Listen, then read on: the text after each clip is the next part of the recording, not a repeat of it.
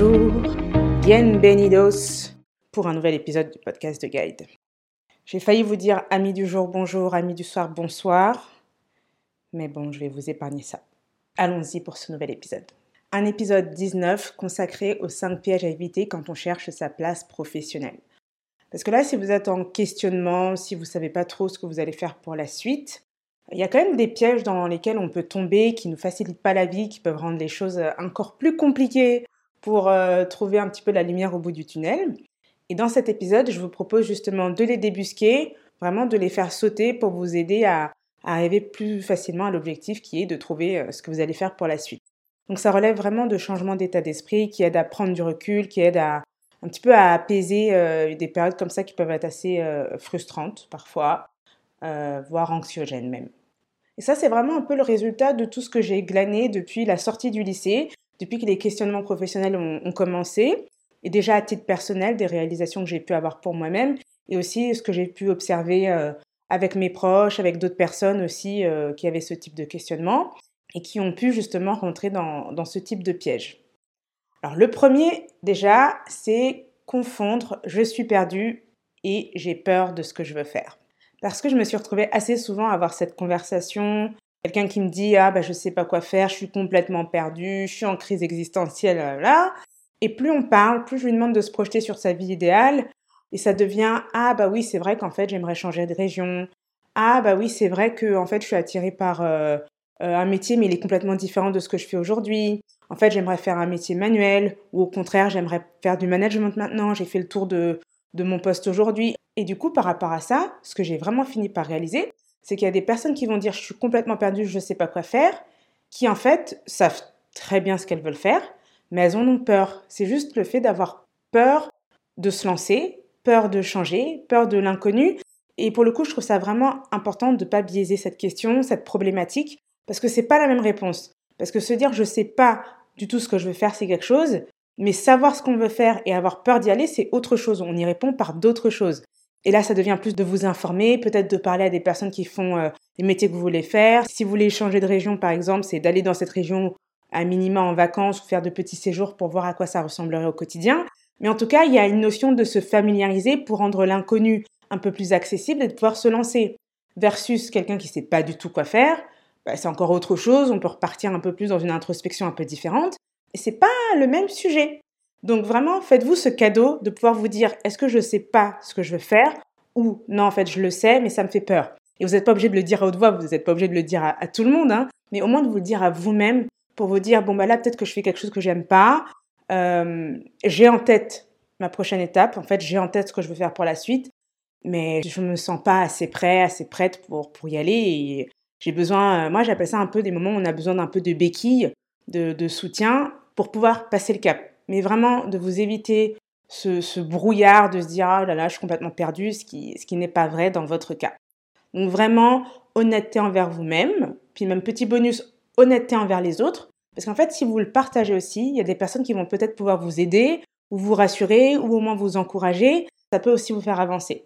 Donc ces petits bonus, si vous arrivez aussi à partager qu'en fait, oui, je, je, sais ce que je veux faire pour la suite, mais c'est juste que j'ose pas, euh, je, ne me sens pas encore tout à fait euh, prêt à, à sauter le cap, mais, mais je vais y arriver et c'est mon but, c'est mon objectif. Ça vous donne vraiment une vision pour la suite versus quelqu'un qui n'aurait vraiment aucune idée de la suite, où là, il faudrait prendre les choses différemment. Et justement, ça m'emmène à mon piège numéro 2, qui est de négliger ses petites curiosités. Et ce point-là, en effet, concerne les personnes qui ne savent pas du tout ce qu'elles veulent faire.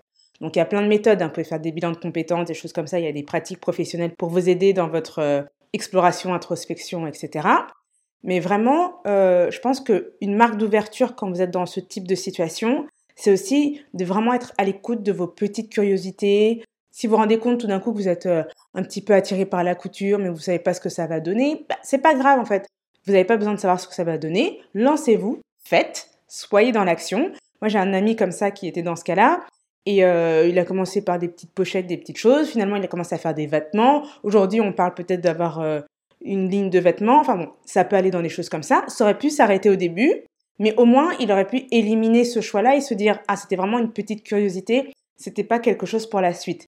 Mais vraiment de se laisser la place à l'exploration. Moi je sais que j'ai été plus dans ce cas-là, je savais vraiment pas ce que je voulais faire Et euh, pendant quelques années, bah oui, c'était ah peut-être l'hôtellerie-restauration, ah oui peut-être le merchandising, ah oui peut-être être fleuriste. Enfin, il y a plein de choses qui me sont passées par la tête. Et à chaque fois, bah, j'ai creusé, j'ai essayé de voir à quoi ça ressemblait. Il y a des choses où même j'ai fait des formations en hôtellerie-restauration. J'avais fait un an de mise à niveau euh, pour pouvoir poursuivre mes études euh, par rapport à un bac généraliste. Bah, j'ai fait un an, je me suis rendu compte que ah non non, pas du tout, c'était pas pour moi. Mais au moins je l'ai testé et par élimination dans mon exemple, j'ai fini par trouver ma voie et même ça, c'était pas une grande révélation. Hein. C'était euh, juste une amie qui m'a dit ah bah moi je fais une formation en, en licence en RH et j'ai fini par me dire que ah bah oui peut-être que moi aussi ça pourrait me plaire la partie recrutement et je me suis lancée et donc j'ai fait ma licence et même j'ai poursuivi jusqu'au master parce qu'en fait je me suis retrouvée à ma place mais je m'attendais pas à ce grand coup de foudre en fait quelque part. Donc c'est venu finalement aussi d'une petite curiosité. Il y a aussi quelque chose, c'est que je trouve que les personnes qui ont tendance à négliger les petites curiosités, parce qu'elles attendent des grandes révélations, des grands moments où la lumière descend et vous dit, voilà, ça c'est pour toi, c'est ta mission, vas-y. Alors que ça arrive, c'est vrai, ça arrive, il y a des personnes qui vont vous dire, ah, un jour moi j'ai vu un film, j'ai su que je voulais être réalisateur. Ah, moi un jour j'ai vu un film, j'ai su que je voulais être acteur, ou j'ai toujours su que je voulais faire comme mon père, j'ai toujours su que je voulais faire comme ma mère, euh, bref, euh, il y a plein d'exemples comme ça où c'est vrai que des, personnes ont trouvé en un déclic, et parfois pour quelques années, et parfois pour toute la vie. Mais le fait est que si ce n'est pas votre cas aujourd'hui, vous pouvez vous reposer sur vos petites curiosités, vos petits intérêts, parce qu'on ne sait jamais, un ruisseau, ça peut devenir un immense fleuve. Voilà. Donc c'est vraiment le message de ce point numéro 2. Et le troisième piège est vraiment exacerbé par le regard des autres aussi. C'est le fait de penser que vous êtes votre travail. Et là, mon message, c'est vraiment de vous dire que vous n'êtes pas votre travail. Et que c'est censé faire descendre la pression, en fait. Parce que c'est vrai qu'on est dans une société où on va facilement dire Ah, qu'est-ce que tu fais dans la vie? Qui tu es? Et qui tu es, ça devient donner ton intitulé de poste. Bien, c'est tellement réducteur. On n'est pas un poste, on n'est pas un travail. Et euh, peut-être que vous mettez la pression en imaginant que c'est vraiment un choix super important parce que ça vous définit à 100%. Et là, du coup, je vous inviterai peut-être à voir les choses autrement. Euh, moi, je sais que j'ai eu un petit peu ce biais-là pendant des années. Euh, comme le travail c'était important, je me disais que vraiment il fallait que je choisisse avec attention parce que c'était vraiment qui j'étais. J'ai fini par m'équilibrer, moi j'appelle ça un peu comme ça, m'équilibrer, à me dire qu'en fait ma vie professionnelle c'est une partie de moi, mais comme ma vie amoureuse, ma vie familiale, ma vie amicale, euh, etc., etc., les loisirs.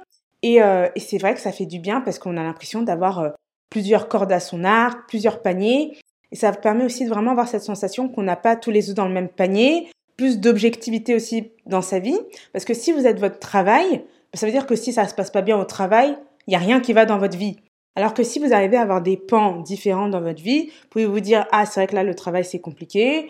Et eh ben peut-être qu'en fait avec vos amis ça va très bien, peut-être que dans votre couple ça va bien, peut-être que financièrement vous vous portez quand même bien. Enfin en tout cas peu importe les domaines comment vous découpez votre vie, euh, mais au moins de pouvoir vous dire je suis pas que mon travail, c'est pas toute mon identité. Ça, je trouve que c'est super important parce que c'est là aussi qu'on se retrouve avec des histoires de personnes qui ont quitté des postes ou, euh, ou qui arrivent à la retraite et qui ont l'impression de plus exister, qui ont l'impression d'être inutiles, qui ont l'impression que la vie n'a pas de sens. Bah moi, je suis désolée, mais pour moi, ça c'est le symptôme de ah bah vous aviez mis toute votre valeur, toute votre existence sur votre travail.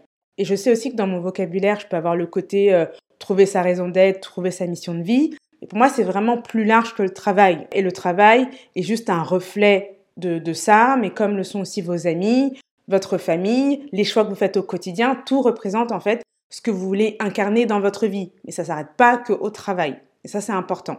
Parce que je trouve que vraiment, on peut voir de grosses souffrances psychologiques quand on se perd dans ce genre de choses et qu'on se noie, qu'on fond son identité dans son travail. Donc vraiment, vous n'êtes pas votre travail, vous êtes bien plus que ça. Vous êtes une personne à part entière. Le quatrième piège, c'est de penser que là, euh, vous êtes en train de prendre une décision pour la vie. C'est-à-dire que vraiment vous ressassez, ressassez en vous disant vraiment là, euh, ça va être pour toute ma vie. Sauf qu'en fait, on sait que c'est pas le cas. Ça, c'est vraiment quelque chose qu'on nous a inculqué un petit peu aussi au lycée avec ce petit côté euh, qu'est-ce que tu vas faire de ta vie, qu'est-ce que tu vas faire de ta vie, qu'est-ce que tu vas faire quand tu seras grand? Il y avait un peu ce sentiment d'éternité ou en tout cas vraiment je vais y passer toute ma vie quoi. Donc si je donne une réponse là, vaut mieux que je sois que je sois assez claire sur ce que je vais faire. Mais il y a eu un temps où peut-être c'était un peu plus vrai, mais aujourd'hui, euh, sur les dernières générations, on n'est plus du tout là-dessus. On sait que dans une vie, on a plusieurs carrières, On peut naviguer entre les secteurs d'activité, on peut naviguer entre les métiers de manière transverse. Il y a des personnes aussi qui font des yo-yo entre le salariat et l'entrepreneuriat. Ah oui, pendant cinq ans, j'étais entrepreneur, après je suis redevenu salarié, après j'ai fait euh, du consulting, après j'étais freelance, enfin je sais pas quoi. Donc, il y a de tout, il y a de tous les formats. Donc là aussi, vous pouvez descendre d'un cran en vous disant vous n'êtes pas en train de choisir pour toute votre vie, mais tout simplement aussi parce que c'est naturel, parce que dans 5 ans, dans 10 ans, on ne sait pas en fait quelles seront vos attentes, quels seront vos besoins, euh, comment le monde sera aussi. Donc en vrai, choisissez pour ce qui vous anime là, vraiment, vous avez envie de vous impliquer à, moyen terme. Ça, c'est largement suffisant. À moyen terme, et là, vous mettez le nombre d'années que vous voulez derrière. Peut-être que vous allez être vous-même surpris en continuant beaucoup plus et peut-être que ce sera plus court. Mais vraiment la notion de temps, de combien de temps je vais m'engager, je trouve vraiment que c'est préférable de mettre ça dans un deuxième temps et de pas euh, se mettre de grosses pressions de euh, ah oui mais si j'ai des trous dans mon CV ou euh, si mon CV il pas cohérent parce que je suis allée à gauche à droite à gauche à droite cette histoire de CV atypique. Alors en un moi je trouve que ça a de moins en moins de sens cette histoire de ah oui ben moi mon CV il est atypique parce que plus ça va plus tous nos CV sont atypiques. Donc c'est un petit peu devenu la norme au final. Et c'est toujours la même chose c'est le sens que vous allez mettre derrière votre parcours, c'est ça qui sera intéressant, ce sera le cumul de toutes vos expériences, c'est ça qui est vraiment intéressant quand vous vous retrouvez sur le marché de l'emploi. C'est pas de vous dire ah faut que mon CV soit cohérent euh, partout partout. Non, la cohérence, c'est la cohérence de votre recul, de votre analyse, de pourquoi vous faites vos choix. Et ça, vous pouvez toujours l'expliquer, peu importe, euh, peu importe là où vous êtes allé. Donc vraiment, si vous réfléchissez en ce moment, vous n'êtes pas en train de choisir pour toute votre vie, vous êtes en train de choisir pour un temps donné pour tout le temps euh, d'implication que vous aurez envie de donner à, ce nouveau projet, à cette nouvelle voie. Et le 5, le piège numéro 5 qui est dans la continuité du 4, c'est qu'en plus, on ne sait pas ce que sera le monde de demain. Chaque année, il y a de nouvelles études avec les métiers de demain, les métiers qui vont disparaître, les métiers qui devraient arriver, etc. Aujourd'hui, on s'écoute grâce à un podcast. Moi, quand j'étais au lycée, il n'y avait pas d'histoire de podcast, il n'y avait pas d'histoire de YouTube, d'Instagram et compagnie. Donc, j'avais aucune idée que ça pourrait être une corde à mon arc, par exemple. Donc, en vérité, chill aussi là-dessus. C'est un message vraiment d'adaptabilité, de souplesse, de vous laisser prendre un petit peu par le flot de la vie, par les nouvelles opportunités qui vont, euh, qui vont apparaître et vraiment du coup de kiffer le plus possible sans vous enfermer dans des choix. Et du coup, en vous donnant la chance, l'opportunité de naviguer, d'explorer, de changer et de faire ce que vous avez envie de faire, de contribuer là où vous avez envie de contribuer, parce qu'on est là pour ça. Donc voilà, voilà, nous arrivons à la fin. C'était mes cinq grands pièges à éviter quand on cherche sa place professionnelle. Donc le premier, pour rappel, c'était confondre le ah non vraiment je suis complètement perdu, je ne sais pas du tout quoi faire avec le vous savez très bien ce que vous voulez faire, c'est juste que vous avez peur. Et de pouvoir être honnête envers vous-même, vous dire oui en fait je sais ce que je veux faire, c'est juste que j'ai peur et du coup de vous laisser explorer cette voie-là. La deuxième, c'est de négliger les petites curiosités parce que vous attendez une grande révélation. Et vraiment, pour celle-ci, rappelez-vous qu'en fait, parfois, euh, les petits ruisseaux font de grands fleuves. Et puis même si ça vous mène pas à un grand fleuve, au moins vous l'aurez testé, vous aurez essayé, et puis vous aurez pu faire un choix en vous disant ah bah non, choix par élimination. C'est testé, c'est éliminé. Voilà. Le troisième, très important, vous n'êtes pas votre travail. Rappelez-vous que vous n'êtes pas votre travail, vous êtes bien plus que ça. Vous êtes une personne, déjà c'est la première chose. Et après, vous avez énormément de pans dans votre vie, de domaines de vie. Et donc vraiment de penser votre vie en 360. La quatrième, rappelez-vous, vous, n'êtes pas en train de prendre une décision pour toujours. C'est une décision importante, c'est vrai, ça va vous impliquer, ça va vous prendre du temps, mais c'est pas euh, la décision de votre vie ou euh, ça doit être une souffrance horrible de prendre euh, des décisions et de choisir où vous allez aller parce que potentiellement c'est perpétuité quand vous choisissez quoi. Non, non, non. C'est euh, pour le temps euh, que vous souhaitez donner à, ce nouveau projet, euh, peu importe ce qu'il est, du salariat, de l'entrepreneuriat. Mais en tout cas, voilà, ça durera le temps que ça durera. Et rappelez-vous aussi, ce monde est plein de surprises. Alors oui, de toutes sortes, mais là je parle des bonnes surprises, hein.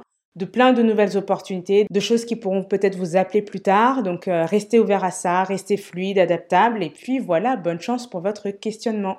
Je vous souhaite une très bonne fin de semaine. Je vous laisse avec une dernière citation de Kevin Cruz qui dit La vie ce n'est pas obtenir et avoir, c'est donner et être. À vendredi prochain.